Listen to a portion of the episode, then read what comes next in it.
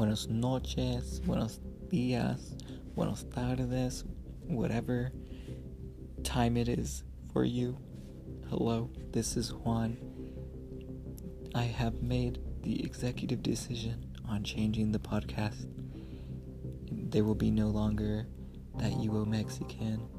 It is now going to be known as Espacios Liminal. It's going to be a bilingual podcast.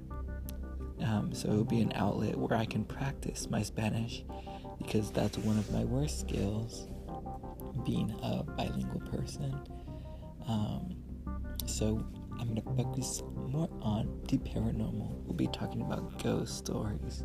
We'll be talking about alien abductions, and we'll be talking about cults and everything in between.